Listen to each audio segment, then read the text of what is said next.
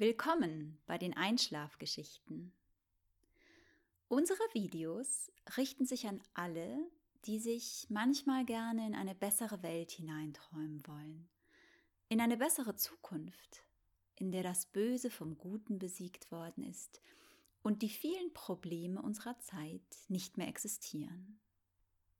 Für euch schreiben, lesen und illustrieren wir Geschichten, die mit Absicht keinen Spannungsbogen, keine aufregenden Vorkommnisse und keine Dramatik enthalten.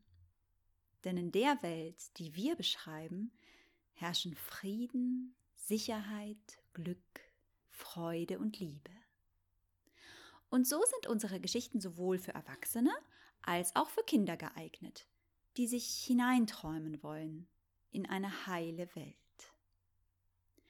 Kommt also mit in die Zukunft, in die kleine Stadt Charlottesville, wo Marsha Erickson und ihre Familie und Freunde wohnen und zusammen einen glücklichen Alltag teilen.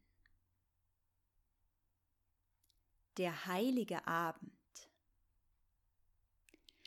Am Nachmittag des 22. Dezember kam Marsha Erickson mit einer großen roten Stofftasche aus ihrem Zimmer und spazierte über die große Treppe in ihrem Elternhaus nach unten in die Diele. Sie legte die Tasche vorsichtig auf den schmalen, hellen Garderobentisch und bog dann in die große Küche ab, in der ihre Mutter vor der Kaffeemaschine stand und gerade eine zweite Tasse darunter stellte. Marsha schlug der Duft von frisch gemahlenen Kaffeebohnen entgegen. Ihre Mutter lächelte sie an und strich ihr einmal über den Rücken. Marcia lächelte zurück. Einen Moment lang sahen sie beide dabei zu, wie die Maschine leise zischend die große rote Tasse mit cremigem Kaffee befüllte. Mom fragte, Du bist schon halb auf dem Weg? Ja, ich muss los, antwortete Marcia. Sarah wartet schon. Wir wollen zusammen Geschenke einpacken und ein bisschen quatschen. Nur Sarah? Was ist mit Amy? fragte ihre Mutter. Die ist heute Morgen schon samt Familie zu ihrer Oma losgefahren, antwortete Marcia. Ihre Mutter nickte verständnisvoll und fragte: Bist du abends wieder zurück? Wir sehen uns um acht die neue Comedy-Show an. Trevor meinte, die ist der Knaller. Uh, Comedy ist ganz nach meinem Geschmack, sagte Marcia, während sie in die Diele ging und begann sich anzuziehen. Ich bin um sieben wieder da. Eine Viertelstunde später stieg Marcia hinter Sarah die Treppe in den ersten Stock im Haus der Taylors hinauf. Sarahs Familie wohnte nur ein paar Gehminuten von den Ericsons entfernt, aber bei Temperaturen von minus 10 Grad reichte diese Zeitspanne völlig aus, um Marcias porzellanweißen Teint mit der Farbe eines rotbackigen Apfels zu überziehen. Wirklich kalt ist es draußen, stimmt's? sagte Sarah dementsprechend. Und Marsha erwiderte, na, das muss im Dezember ebenso sein, sonst könnte sich der ganze schöne Schnee ja gar nicht halten. Sarah lachte und nickte. Als sie oben angekommen waren, öffnete sie die Tür zu ihrem Zimmer und machte eine einladende Handbewegung. Marsha zwinkerte ihr zu, spazierte in das ihr wohlbekannte Zimmer ihrer Freundin und ließ sich auf den großen, weichen Sitzsack fallen, der zwischen dem Himmelbett und dem Bücherregal stand. Ach, das ist schön, mal wieder hier zu sein, rief sie, zog die Beine hoch und machte es sich im Schneidersitz bequem.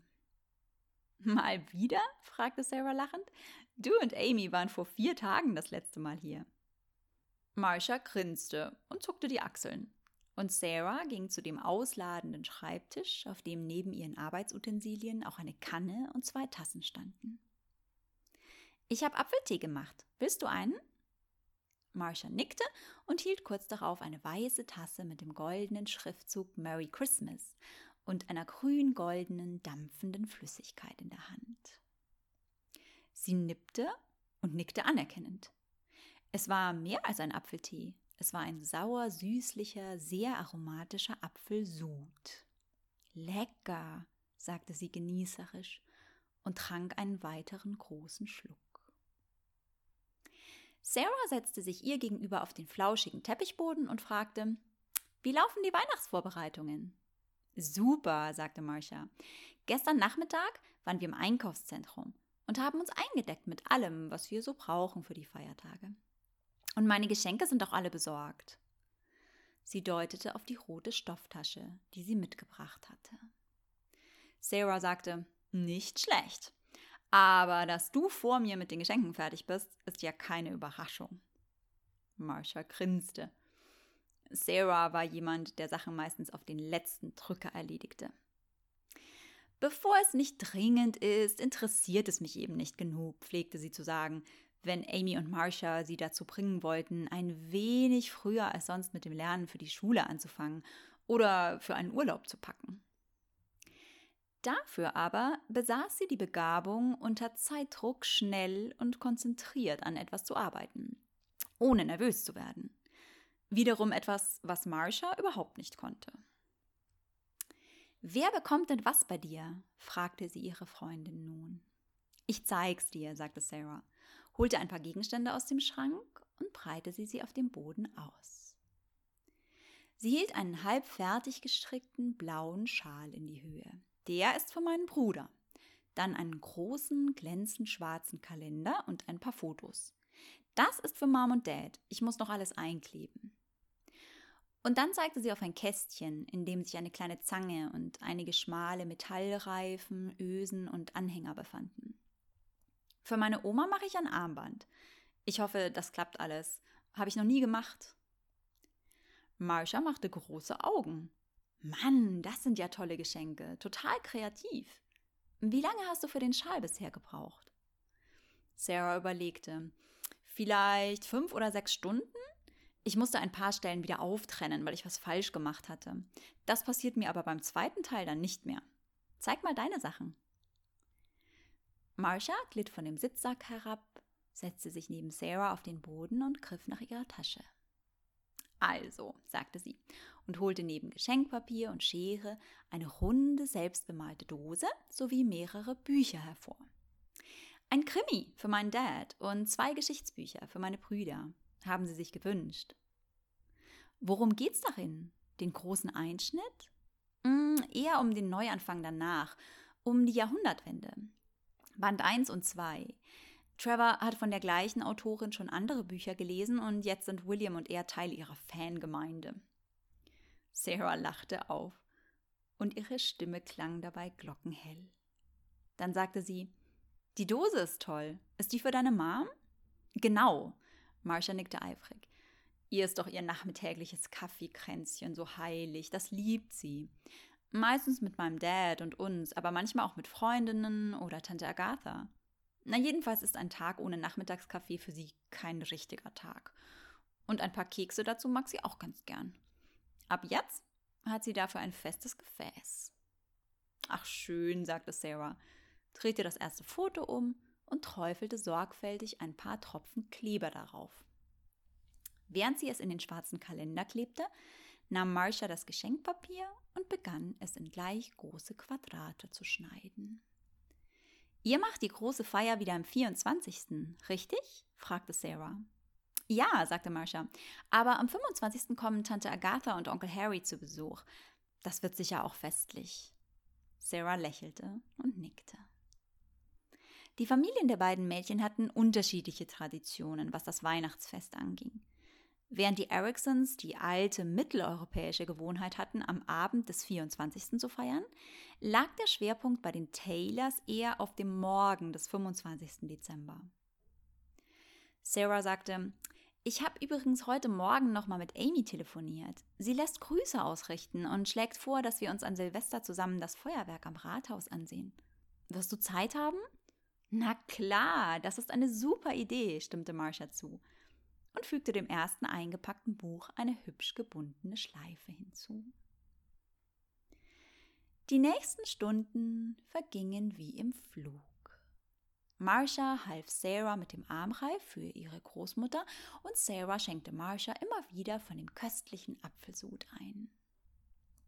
Und während sie in dem gemütlichen, warmen Zimmer saßen und redeten und lachten, während sie einpackten, was einzupacken war und schließlich nur noch der Schal übrig blieb, an dem Sarah eifrig weiterstrickte, Während sie Pläne machten für die Weihnachtsferien und für die Silvesterfeier und das ganze nächste Jahr, wurde es draußen langsam dunkel. Um kurz vor halb sieben verabschiedete sich Marcia von Sarah und machte sich auf den Weg nach Hause. Als sie die Haustür hinter sich zuzog und auf die verschneite Straße trat, schlugen ihr die Kälte und die Stille wie eine Wand entgegen. Einen Moment lang blieb sie fast irritiert stehen. Sarahs Lachen klang ihr noch in den Ohren und ihr eigenes und der warme, fröhliche Nachmittag schwang noch in ihrem Herzen. Sie gab sich ein paar Minuten, um den Kontrast aufzunehmen um sich an die Dunkelheit und die Kälte zu gewöhnen. Sie hauchte weiße Gespensterwolken in die Luft und sah ihnen nach, wie sie nach oben stiegen. Dann setzte sie langsam, fast zögerlich die Füße in den Schnee und begann zu laufen. Die Straße machte nach ein paar Gehminuten einen Knick und führte auf eine größere. Sie hatte breite Bürgersteige und zwischen den Wohnhäusern lag hin und wieder eine Anwaltskanzlei, eine Behörde oder ein kleines Restaurant. Die Wohngebäude waren hell erleuchtet und hinter den Fenstern konnte man hier und da eine Familie beim Abendessen oder einen älteren Herrn mit einer aufgeschlagenen Zeitung in einem Sessel ausmachen. Marcia lief und spürte die eiskalte Luft in ihren Nasenflügeln und in ihrem Hals. Waren es noch mal zehn Grad weniger geworden? Sie fror, zog sich die Mütze tiefer in die Stirn, wickelte ihren Schal fester um den Hals und vergrub ihre Hände tief in den Manteltaschen. Das zeigte Wirkung. Nach ein paar Minuten war ihr warm genug, um den winterlichen Spaziergang wieder genießen zu können.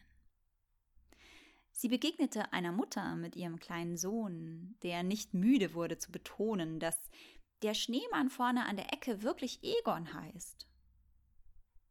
Kurz darauf begegnete sie Egon persönlich und grüßte ihn, indem sie sich mit zwei Fingern an die Stirn tippte. Der kleine Junge hatte ihn zu einer beachtlichen Größe aufgebaut, dachte Marcia, und er sah zwischen den Bäumen, die die Straße in regelmäßigen Abständen säumten, sehr passend aus.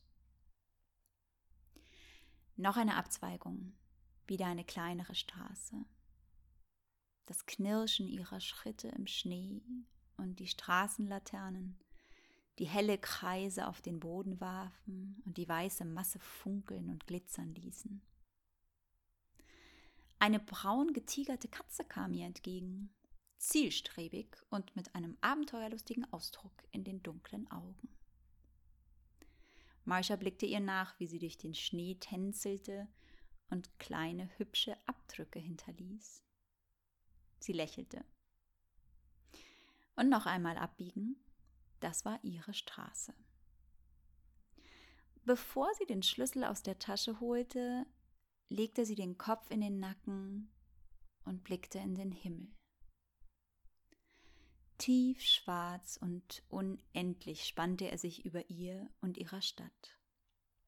Doch das helle Strahlen seiner Sterne verlieh ihm eine weiche, vertrauenserweckende Schönheit. Sie hob die Arme, als könne sie ihn berühren. Und dann war der 24. da. Während Dad im Wohnzimmer die letzten Vorbereitungen traf, verbrachten Marcia und ihre Mutter den Tag über in der Küche beim Plätzchenbacken. Der Tag vor Heiligabend war bei den Ericsons immer besonders gemütlich, fand Marcia. Durch das Haus klang leise Weihnachtsmusik, weil immer irgendwer gerade eine Playlist abspielte. Draußen schneite es, während es drinnen wohlig warm war, und alle waren guter Stimmung und freuten sich auf den Abend und die nächsten Tage.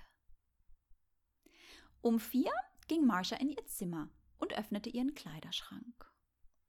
So ganz hatte sie sich noch nicht entschieden, was sie anziehen wollte. Sie hatte viel Auswahl, gewiss, aber auf was hatte sie heute, ganz besonders heute, Lust? In was würde sie sich heute wohlfühlen? Sie legte den Kopf schief und ließ den Blick über ihre Kleider streifen. Das rote mit der Schleife vielleicht oder doch das blaue? Sie nahm beide heraus, legte sie auf das Bett und überlegte. Es klopfte. Sie öffnete. Es war Trevor. Was machst du noch? fragte er neugierig. Ich bin schon fertig und hab nichts mehr zu tun jetzt. Er ging an ihr vorbei und betrachtete den offenen Kleiderschrank. Ich verstehe, sagte er fachmännisch, die Frage nach der Garderobe für das Fest. Marsha lachte. Ja, genau. Ich kann mich nicht entscheiden. Es soll ja was Festliches sein. Sie deutete auf die beiden Kleider auf dem Bett. Trevor betrachtete ihre Auswahl, blickte aber wenig begeistert rein. Die sind eher was für ein Konzert oder so, befand er. Was hast du denn noch? Sie legte einige weitere Kleider auf das Bett, ein hell rosafarbenes, ein weißes aus feiner Wolle und zwei schwarze. Er deutete sofort auf das Weiße. Das ist doch schön. Und gemütlich sieht es auch aus. Passt also gut für heute. Kurze Zeit später stand Marcia mit dem Wollkleid vor dem Spiegel. Da fehlt jetzt aber schon noch was, sagte sie, griff in eine Schublade und holte ein paar Accessoires hervor. Nur weiß wäre nämlich zu langweilig, erklärte sie, während sie sich eine breite rote Schärpe aus Baumwolle umband und rote Ohrringe anlegte. Trevor streckte den Daumen nach oben und nickte anerkennend. Es klopfte wieder. Marcia ließ ihren zweiten Bruder herein. He, was macht ihr hier? Privatparty ohne Einladung an mich? Er zwinkerte und kam ebenfalls herein. Nee, nee, weihnachtliche Stilberatung, sagte Trevor. Unsere kleine Schwester ist jetzt für das Fest gerüstet. Er deutete auf sie, während sie sich aus dem Schuhschrank noch zwei bequeme rote Ballerinas aussuchte. William lachte und sagte, ja, ich habe auch länger überlegt, aber am Ende soll es ja an Weihnachten vor allem gemütlich sein. Das habe ich ja auch gesagt, erklärte Trevor und half seiner Schwester, die anderen Kleider wieder in den Schrank zurückzuhängen. Marsha warf einen letzten Blick in den Spiegel und strich sich noch einmal durch die blonden Locken. Ich bin zufrieden, verkündete sie.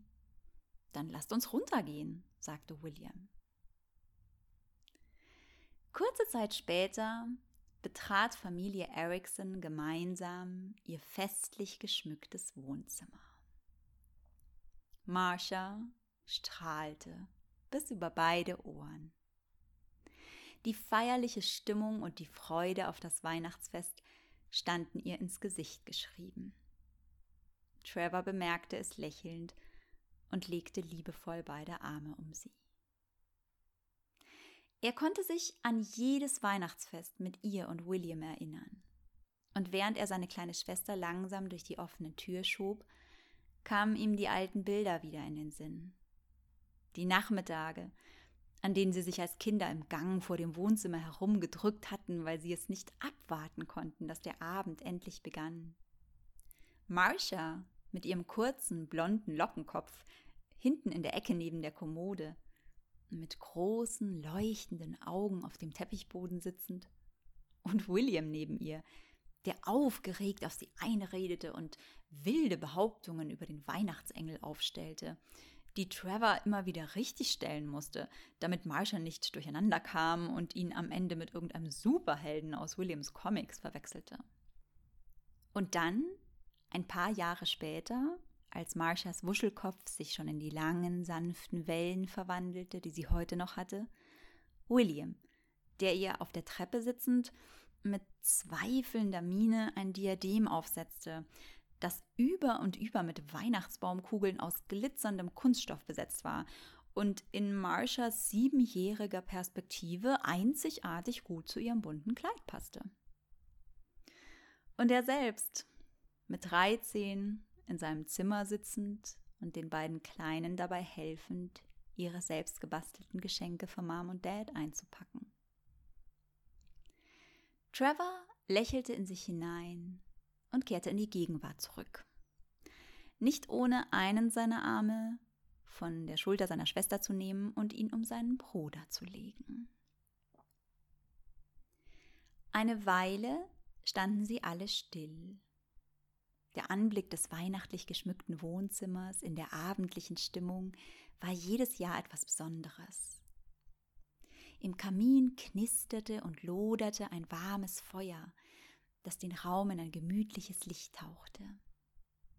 Auf dem Sims darüber stand ein großer Stoffengel, der mit weit ausgebreiteten Flügeln in den Raum hineinblickte.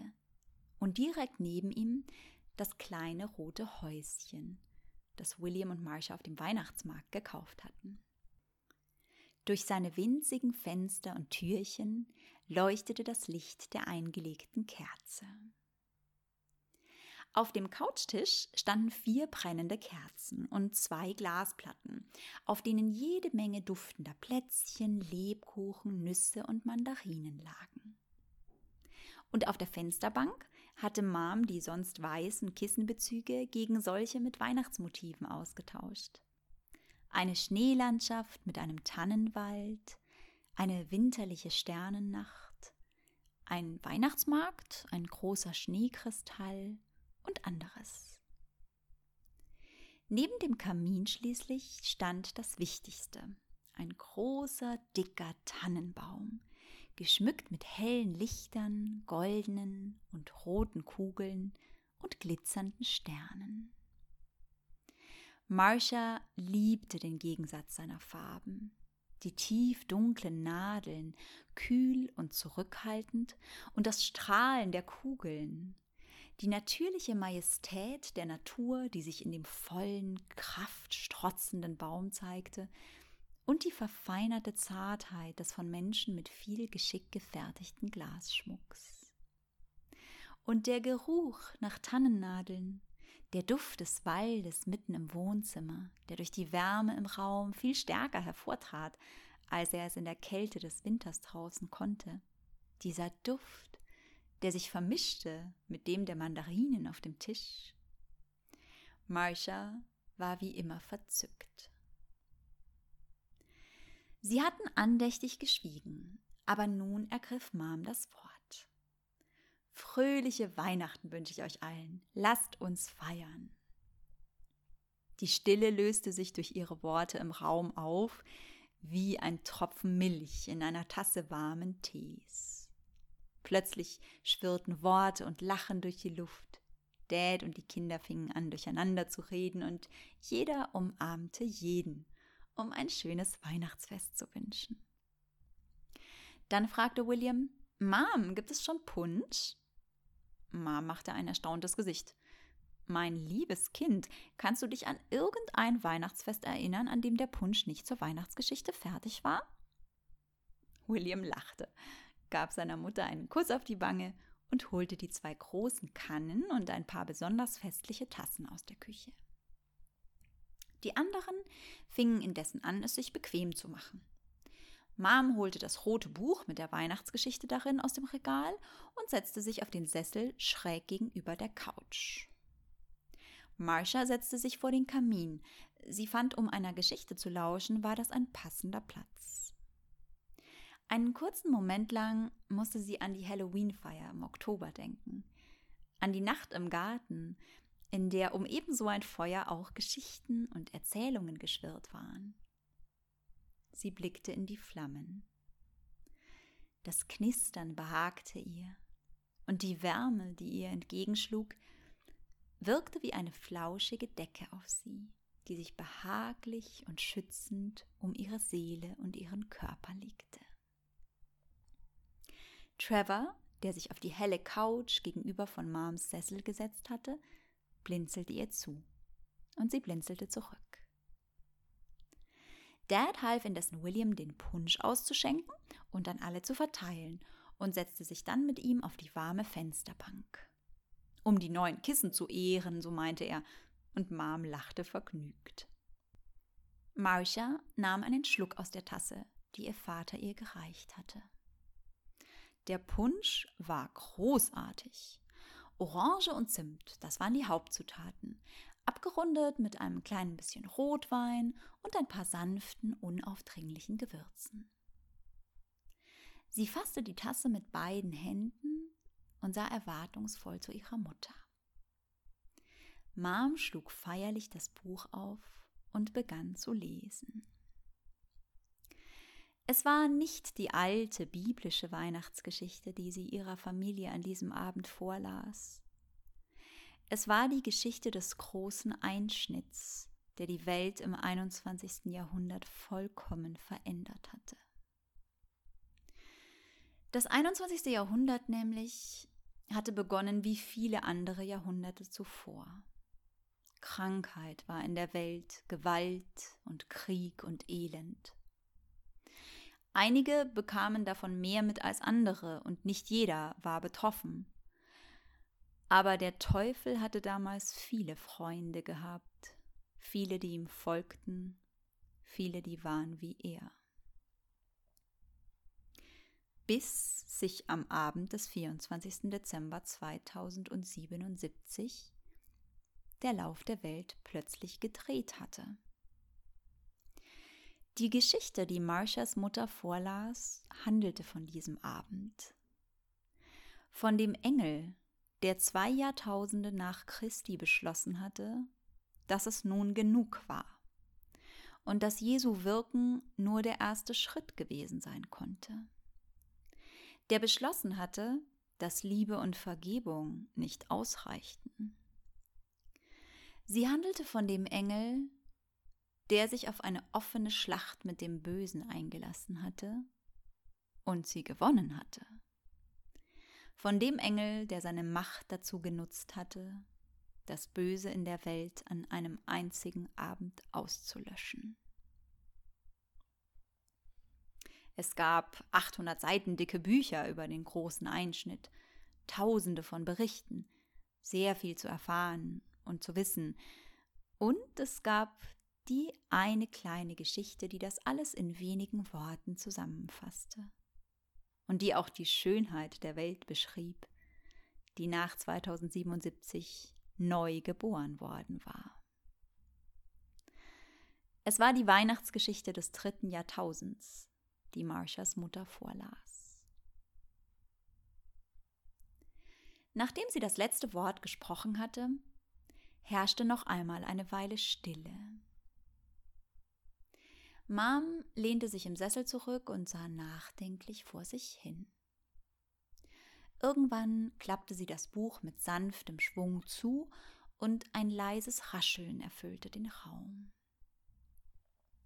Dann hörte man nur noch das Knistern und Flüstern des Feuers im Kamin und das sanfte, durch die Fenster gedämpfte Rauschen des Schneefalls im Garten. Marshas Vater beendete die Stille, und seine Stimme war dabei von tiefer Dankbarkeit und Freude erfüllt. Lasst uns also heute das Gute feiern, den großen Einschnitt und unsere neue Welt. Und so wie vorher Mom den Bann gebrochen hatte, so brach ihn nun auch Dad.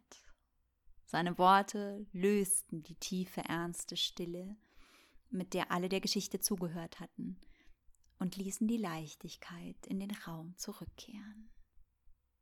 Das machen wir, so wie jedes Jahr, stimmte William seinem Vater lächelnd zu und stand auf, um den Deckenfluter anzuschalten, der aus dem bisher nur von den Kerzen und dem Feuer im Kamin erhellten Raum wieder ein beleuchtetes Wohnzimmer machte.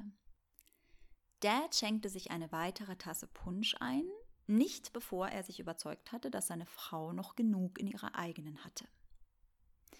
Dann zeigte er mit einer ausladenden Handbewegung auf die Decke, die unter dem Tannenbaum lag und auf der die bunt verpackten Geschenke lagen. Es geht los, Kinder, lasst uns auspacken. Geschenke! quietschte Marsha vergnügt, schnappte sich ein in Silberpapier eingeschlagenes Päckchen, das mit ihrem Namen beschriftet war, und begann es auszupacken. William setzte sich neben sie, reichte aber erst einmal seinen Eltern, was er heute Vormittag unter den Baum gelegt hatte.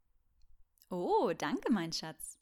Mom nahm das bonbonförmige, blau schillernde Päckchen entgegen, das er ihr reichte, und zog erwartungsvoll die Schleife auf. Dad, der an den Sessel gelehnt hinter ihr stand, beugte sich neugierig zu ihr hinunter und sah zu, wie sie dem Papier einen lilafarbenen Pullover aus Samt entnahm. Wow, der ist schön, sagten Mom, Dad und Marsha, die inzwischen auch hersah, fast gleichzeitig. Marsha kam herüber und strich interessiert über den weichen Stoff. Mom zog den Pullover über und erntete allgemeine Anerkennung. Sie lächelte und sagte zu William, Und jetzt du, das Rote da hinten ist für dich. Sie nahm sich einen großen, schokoladenüberzogenen Spekulatius und tat sich daran gütlich, während William aus einer kleinen Schachtel drei Eintrittskarten für ein Konzert seiner Lieblingsband hervorholte und einen leisen Freudenschrei ausstieß. Die nächsten zwei Stunden vergingen in der fröhlichsten Stimmung. Die Ericsons saßen zusammen in ihrem heimeligen Wohnzimmer, genossen Plätzchen, Lebkuchen und Punsch und packten reihum ein Geschenk nach dem anderen aus. Dad freute sich sehr über den neuen Krimi mit Kommissar Anthony, und Mom war so begeistert von Marshas hübscher Dose, dass sie sie sofort mit Lebkuchen und Plätzchen füllte und für die Kaffeestunden der nächsten Tage neben der Kaffeemaschine in der Küche platzierte. Marsha bekam eine wunderschöne Goldkette, eine Schachtel feiner Marzipanpralinen aus einer Edelschokolaterie und mehrere Hörbücher, über die sie sich sehr freute. Neue Geschichten zum Einschlafen, sagte Dad und lächelte sie an. Er wusste, wie gerne seine Tochter abends Hörbüchern lauschte, während sie sich in ihr Bett kuschelte und langsam in den Schlaf dämmerte. Das ist toll, sagte Marsha und umarmte ihre Eltern freudig.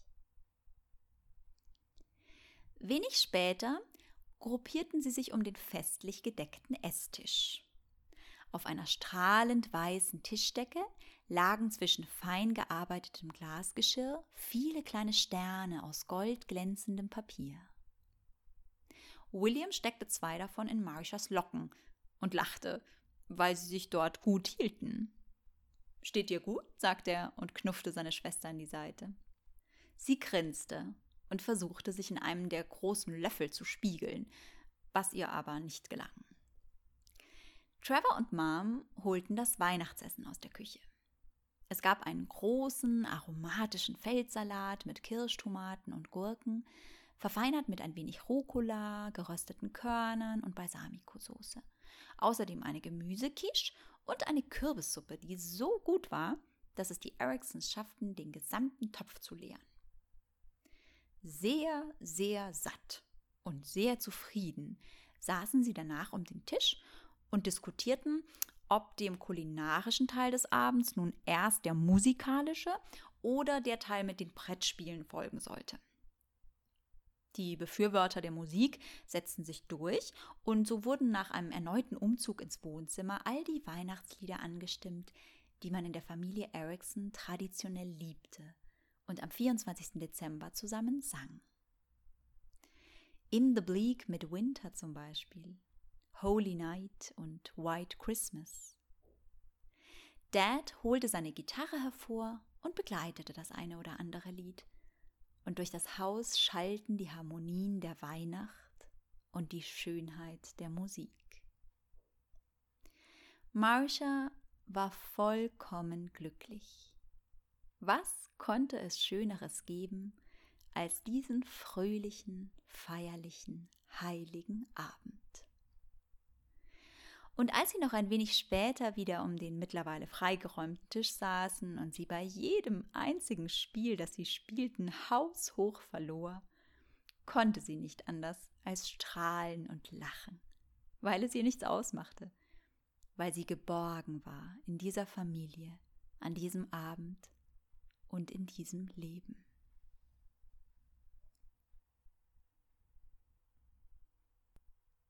Am 25. Dezember erwachte Marsha früh.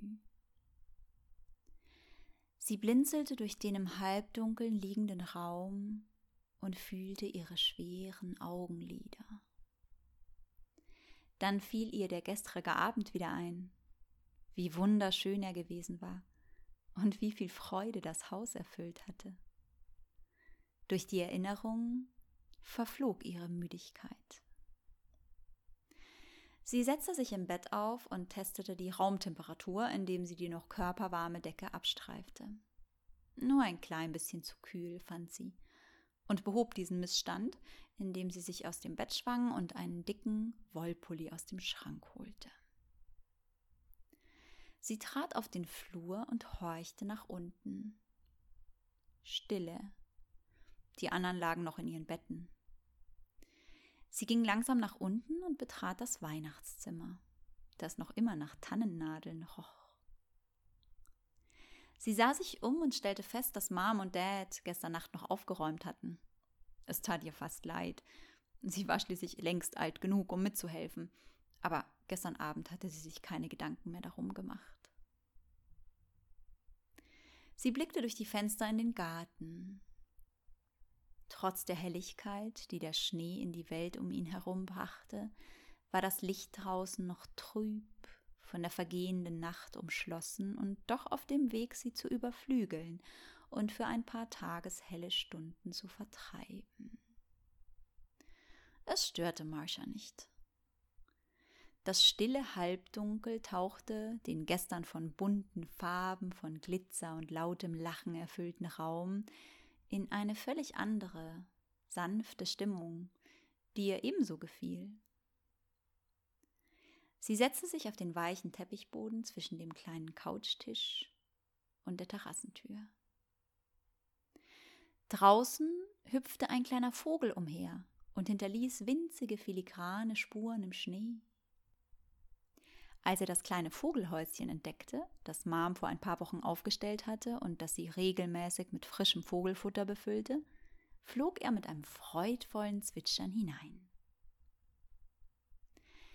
Marsha dachte an die Weihnachtsgeschichte von gestern, daran, wie die Welt früher gewesen war und wie anders sie heute war.